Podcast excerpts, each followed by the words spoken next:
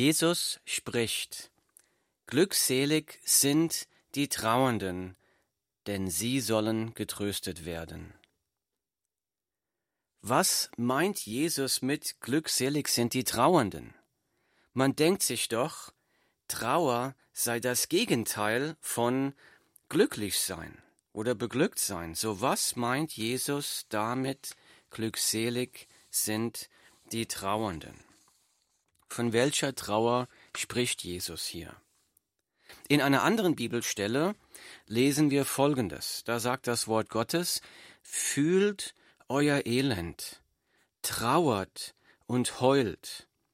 Euer Lachen verwandle sich in Trauer und eure Freude in Niedergeschlagenheit.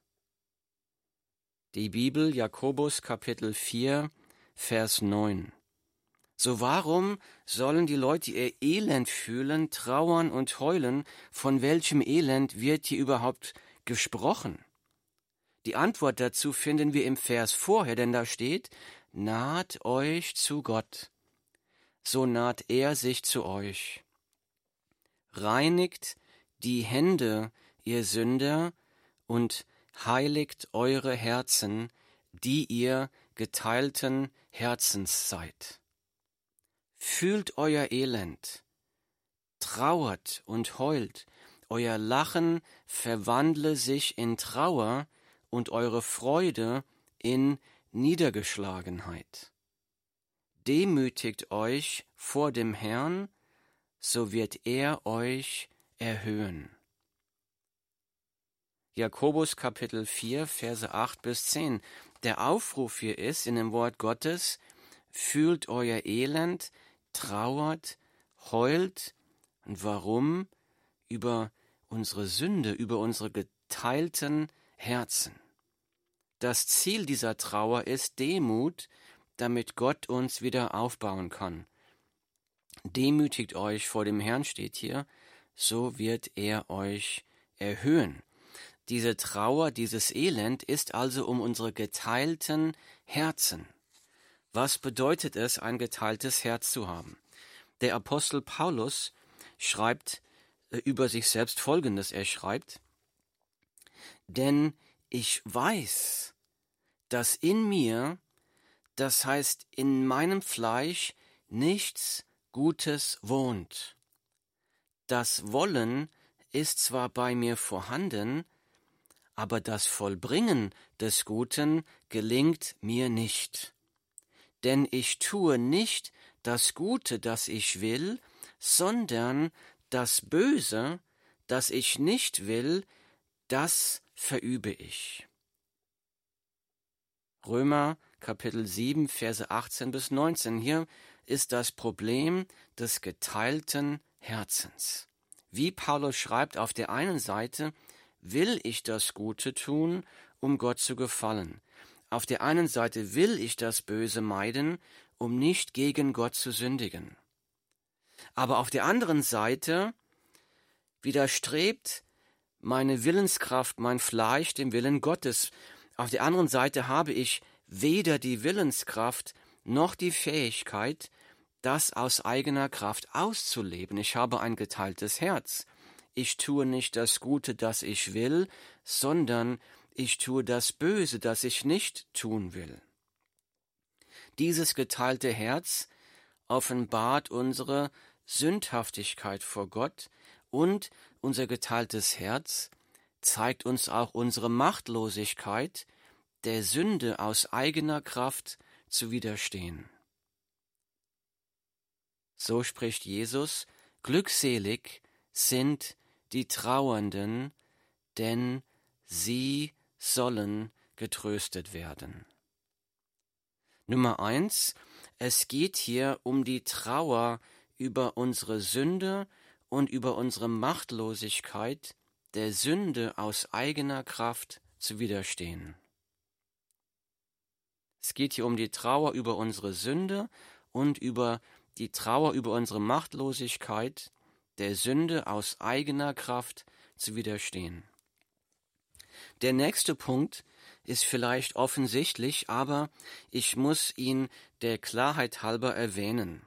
Nummer zwei ist, wir müssen zuerst einmal unsere Sünde erkennen, bevor wir über unsere Sünde trauern können.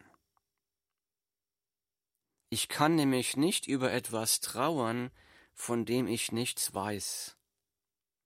Beim letzten Mal haben wir über die erste Glückseligpreisung von Jesus gesprochen. Da sprach Jesus, Glückselig sind die geistlich Armen, denn ihrer ist das Reich der Himmel. Matthäus Kapitel 5, Vers 3.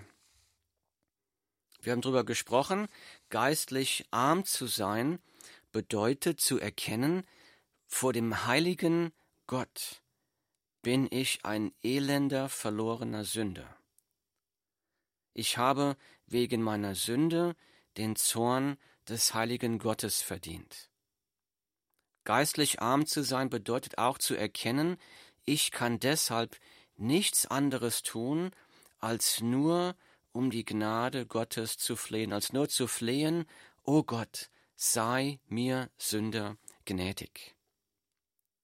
Hier ist genau das Fundament der frohen Botschaft von Jesus Christus. Die Frohbotschaft der ganzen Bibel sagt Folgendes, nur der, der seine geistliche Armut erkennt, der erkennt, ich bin vor Gott verloren, kann mich nicht gerecht machen aus eigener Kraft. Nur der, der seine geistliche Armut erkennt und der deshalb aus Verzweiflung um die Gnade Gottes fleht, nur der wird die Gnade durch Jesus Christus empfangen. Das Bekennen der eigenen geistlichen Armut ist die absolute Grundvoraussetzung für die Errettung, für die neue Geburt, ist die absolute Grundvoraussetzung für das christliche Leben. Das kann ich nicht oft genug wiederholen. Es gibt kein christliches Leben, es gibt keine Errettung, ohne zuerst zu erkennen, ich bin ein verlorener Sünder. Diese geistliche Armut, das Erkennen der geistlichen Armut geht der Errettung, der neuen Geburt und dem christlichen Leben voraus. Das christliche Leben ist nicht möglich ohne das Erkennen der eigenen geistlichen Armut. Nummer zwei also war, wir müssen zuerst unsere Sünde erkennen, bevor wir über unsere Sünde trauern können.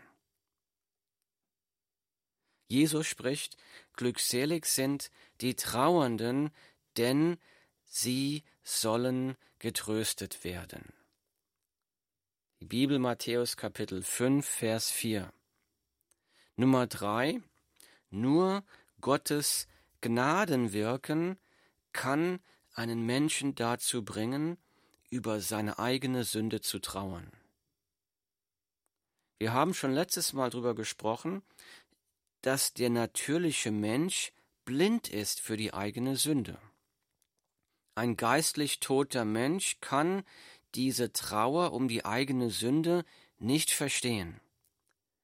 Ein geistlich toter Mensch tut einfach nur das, wonach sein Fleisch gelüstet. Er hat da keine Gewissensbisse davon.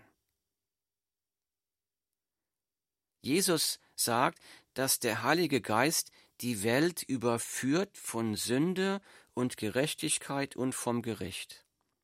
Johannes 16, Vers 8. Also Jesus sagt, dass Gott, der Heilige Geist, die, die Welt von Sünde und von Gerechtigkeit und vom Gericht überführt und so nur Gottes Gnadenwirken durch den Heiligen Geist kann einen Menschen dazu erwecken, seine eigene Sündennot vor Gott zu erkennen. Nur wenn ein Mensch seine Sündennot vor dem heiligen Gott erkennt, kann er auch nur dann darüber trauern. Nummer drei, nur Gottes Gnadenwirken kann einen Menschen dazu bringen, über seine geistliche Armut, seinen Zündenzustand zu trauern. Jesus spricht, glückselig sind die Trauernden, denn sie sollen getröstet werden.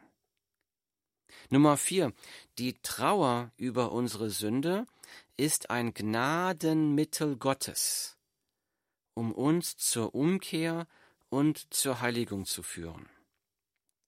Nochmal, die Trauer über unsere Sünde ist ein Gnadenmittel Gottes, um uns zur Umkehr und zur Heiligung, zur Lebensveränderung zu führen. Dazu möchte ich ein Beispiel lesen aus der Bibel aus 2. Korinther Kapitel 7.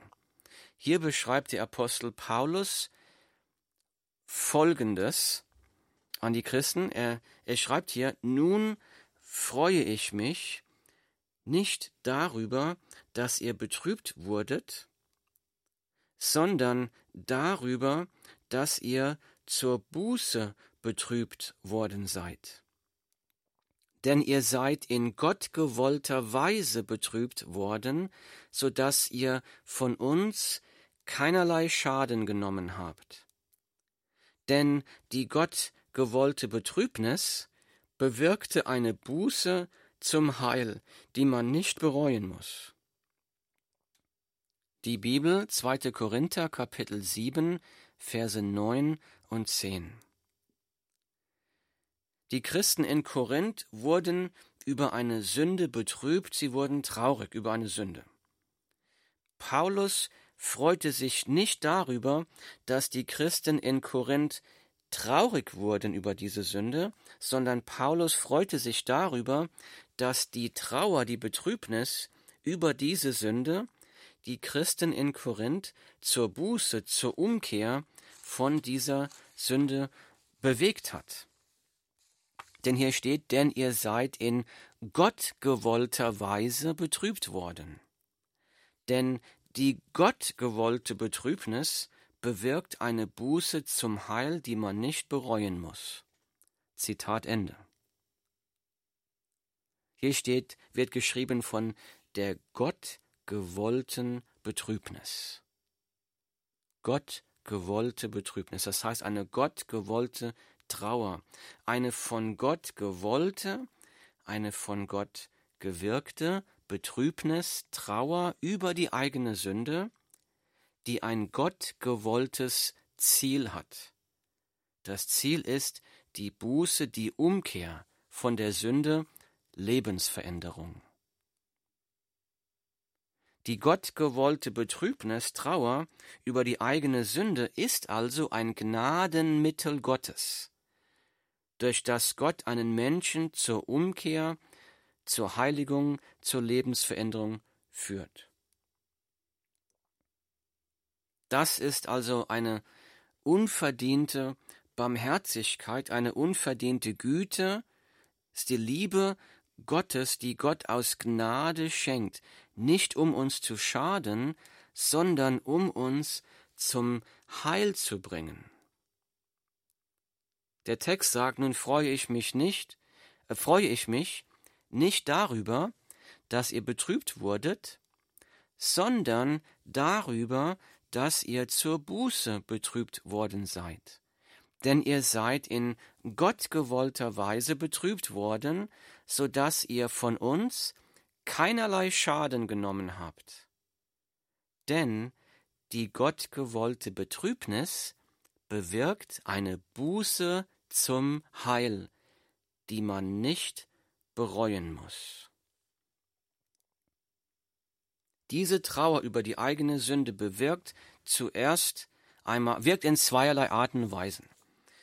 Diese Trauer wirkt in zwei verschiedene Arten und Weisen. Zuerst einmal bewirkt diese Trauer über die eigene Sünde, sie bewirkt erst einmal die Bekehrung und die neue Geburt eines verlorenen Sünders. Durch Gottes Gnadenwirken wird sich ein Mensch bewusst. Vor dem heiligen Gott bin ich ein verlorener Sünder. Durch Gottes Gnadenwirken wird sich ein Mensch bewusst, aus eigener Kraft kann ich mich nicht selbst gerecht machen vor Gott. Und er wird erkennen, die Strafe der ewigen Hölle liegt deshalb auf mir. Ein solcher Mensch, wo Gott schon so angefangen hat zu wirken, wird sich dann nach einem Retter umschauen. Wenn ein solcher Mensch dann die frohe Botschaft hört und glaubt, Jesus Christus, der Sohn Gottes, ist freiwillig aus Liebe zu mir am Kreuz für meine Sünden gestorben. Jesus hat stellvertretend für mich meine Schuld auf sich genommen und vollkommen bezahlt. Jesus ist auferstanden, Jesus lebt und kann mein Leben verändern. Wenn ein solcher Mensch dann die lebensverändernde Entscheidung trifft, dieses unverdiente Gnadengeschenk Gottes im Glauben an Jesus anzunehmen, dann werden diese Menschen in diesem Moment sofort alle Sünden vergeben. Alle. Dann wird dieser Mensch in diesem Moment mit dem Heiligen Geist erfüllt. Er wird von neuem geboren, er wird von Gott neu gemacht, eine neue Schöpfung. Dann fängt die Kraft Gottes in diesem Menschen an zu wirken. Gott fängt dann mit seiner Kraft an, einen Menschen zu verändern. Dann tut Gott, was uns Menschen aus eigener Kraft unmöglich ist. Eine Lebensveränderung, eine Charakterveränderung. Die Persönlichkeit des Menschen bleibt, aber der Charakter wird von Gott verändert. Trauer über die eigene Sünde bewirkt also zuerst einmal diese Bekehrung, diese neue Geburt, wo ein Mensch erst einmal zum neuen Leben geboren wird, wo er Christ wird. Nach dieser neuen Geburt beginnt ein innerlicher, geistlicher Kampf. Das Wort Gottes beschreibt den Kampf so, ich lese, denn das Fleisch, damit ist unser, unsere Willenskraft, unser Wille gemeint, denn das Fleisch gelüstet gegen den Geist, also gegen den Heiligen Geist, der dann in einem Christen lebt und wirkt. Denn das Fleisch gelüstet gegen den Geist und der Geist gegen das Fleisch. Und diese widerstreben einander, so dass ihr nicht das tut, was ihr wollt. Die Bibel Galater Kapitel 5 Vers 17. Hier wird über diesen geistigen Kampf gesprochen. Ich weiß das Gute, das ich will, das ich tun will, ich weiß es, ich will es tun, aber ich tue nicht das Gute, das ich will, sondern das Böse, das ich nicht will. Das ist dieser geistliche Kampf zwischen meinem Willen, meinem Fleisch und der Kraft des Heiligen Geistes in mir. Unser Verstand erkennt, dass unsere vollkommene Erfüllung nur in Jesus zu finden ist, wenn du von neuem geboren bist. Und wir erkennen, dass die Erfüllung nicht besteht in den Dingen dieser Welt aber unser Fleisch schreit nach den Dingen dieser Welt. Es verlangt danach. Unser Fleisch liebt noch die Sünde. Dieser Kampf gegen die Sünde zeigt uns dann immer wieder, aus eigener Willenskraft kann ich der Versuchung zur Sünde nicht widerstehen. Zu erkennen, wie sündhaft wir immer noch sind, erfüllt uns dann mit Trauer. Wir können dann gut nachvollziehen, was Paulus meinte, als er schrieb, denn ich weiß, dass in mir, das heißt in meinem Fleisch, nichts Gutes wohnt. Das Wollen ist zwar bei mir vorhanden, aber das Vollbringen des Guten gelingt mir nicht. Die Bibel Römer 7, Vers 18. Wie gehen wir mit dieser Trauer um? Wir können von Apostel Paulus lernen, wie er mit dieser Trauer umgegangen ist, denn er schreibt einige Verse später, er schreibt dann, ich, elender Mensch, wer wird mich erlösen von diesem Todesleib? Er sagt, ich kann aus eigener Kraft nicht gegen die Kraft der Sünde ankämpfen, ich elender Mensch, wer wird mich erlösen von diesem Todesleib? Und er schreibt weiter, ich danke Gott durch Jesus Christus, unseren Herrn. Römer 7, Verse 24 und 25. Die Trauer über unsere Sünde sollte uns immer wieder zur Gnade von Jesus Christus hinziehen. Zurück zum Kreuz Diese Trauer wird uns immer wieder deutlich machen, dass wir das christliche Leben nicht aus eigener Kraft leben können.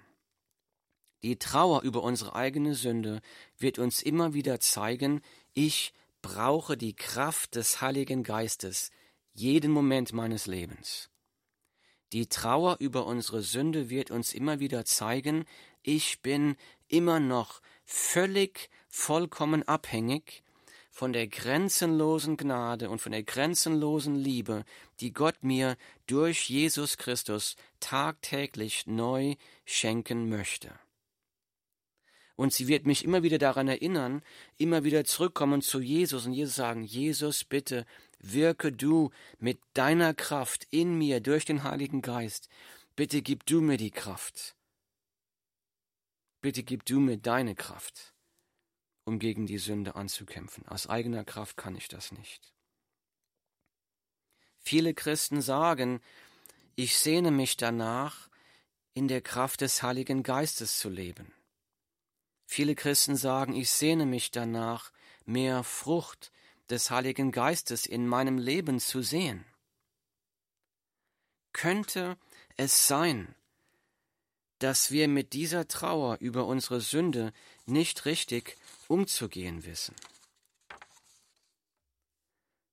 Wie gehen wir mit dieser Trauer über die eigene Sünde um?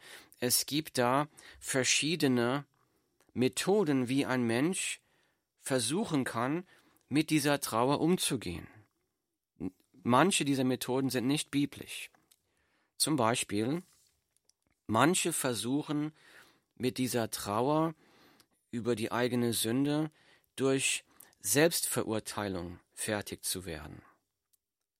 Sie sagen sich, ich bin so schlecht, ich bin schon wieder in Sünde gefallen, ich kann doch gar nicht errettet sein. Sie sagen sich, ich bin so schlecht, ich brauche es gar nicht weiter zu versuchen, mein Leben zu verändern, und Selbstverurteilung sagt, ich brauche es dann nicht mehr zu versuchen. Jede Hoffnung ist zwecklos. Das ist unbiblisch, denn bei der Selbstverurteilung schaut man auf sich, auf seine Schwäche, statt auf die Stärke von Jesus zu schauen. Andere versuchen, die Trauer über ihre eigene Sünde zu bewältigen, indem sie sich von Gott zurückziehen. Sie denken sich, ich habe schon wieder gesündigt, schon wieder habe ich gegen den heiligen Gott gesündigt. Wie kann Gott etwas mit mir elenden Sünder zu tun haben, und dann statt die Nähe Gottes zu suchen, statt die Nähe Gottes zu suchen, um wieder bei ihm Gnade und Kraft zu finden, ziehen sie sich aus Schande und Scham von Gott zurück. Das nenne ich einen geistlichen Rückzug. Und auch hier ist nah mit Selbstverurteilung verbunden, auch hier gibt man sehr leicht auf. Auch hier statt auf die Kraft und die Gnade von Jesus Christus zu schauen, statt ihn um die Kraft zu beten zur Lebensveränderung, gibt es auch hier einen Rückzug. Nicht biblisch. Andere Menschen ist die Trauer über die eigene Sünde so schmerzhaft, dass sie von diesem Schmerz ablenken möchten. Sie lenken ihre Aufmerksamkeit deshalb von ihrer eigenen Sünde ab und lenken ihre Aufmerksamkeit auf die Sünde von anderen Menschen. Sie fangen dann an, andere Menschen zu verurteilen, um den Schmerz über ihre eigene Sünde zu betäuben oder davon abzulenken. Nichts kann das Wirken des Heiligen Geistes in deinem Leben so behindern wie das. Ablenken auf die Sünde anderer, das wird die Kraft des Heiligen Geistes in dir beschränken und behindern. Beiße nicht in diesen Köder.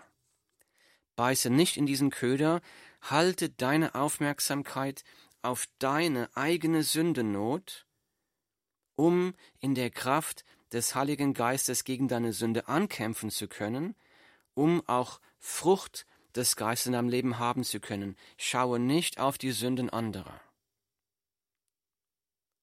Und so, das waren drei verschiedene Methoden, wie Menschen versuchen, mit dieser Trauer über die eigene Sünde umzugehen.